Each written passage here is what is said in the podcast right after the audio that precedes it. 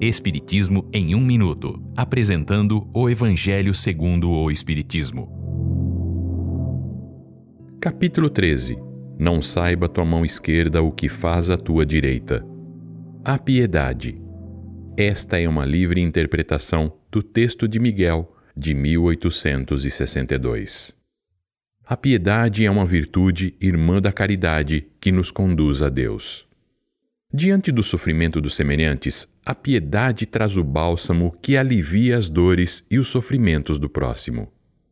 Piedade é amor e devotamento aos outros. É o esquecimento de si mesmo em favor dos desafortunados. É a mesma virtude praticada por Jesus durante toda a sua passagem na terra. Quando a doutrina de Jesus for reestabelecida, ela fará reinar a felicidade, o entendimento, a paz e o amor entre todos. A piedade é um sentimento capaz de domar o orgulho e o egoísmo, promovendo a evolução, pois causa uma emoção viva no íntimo dos seres, fazendo com que se estenda a mão aos que necessitam. Não fiquemos indiferentes aos sofrimentos quando podemos ser úteis.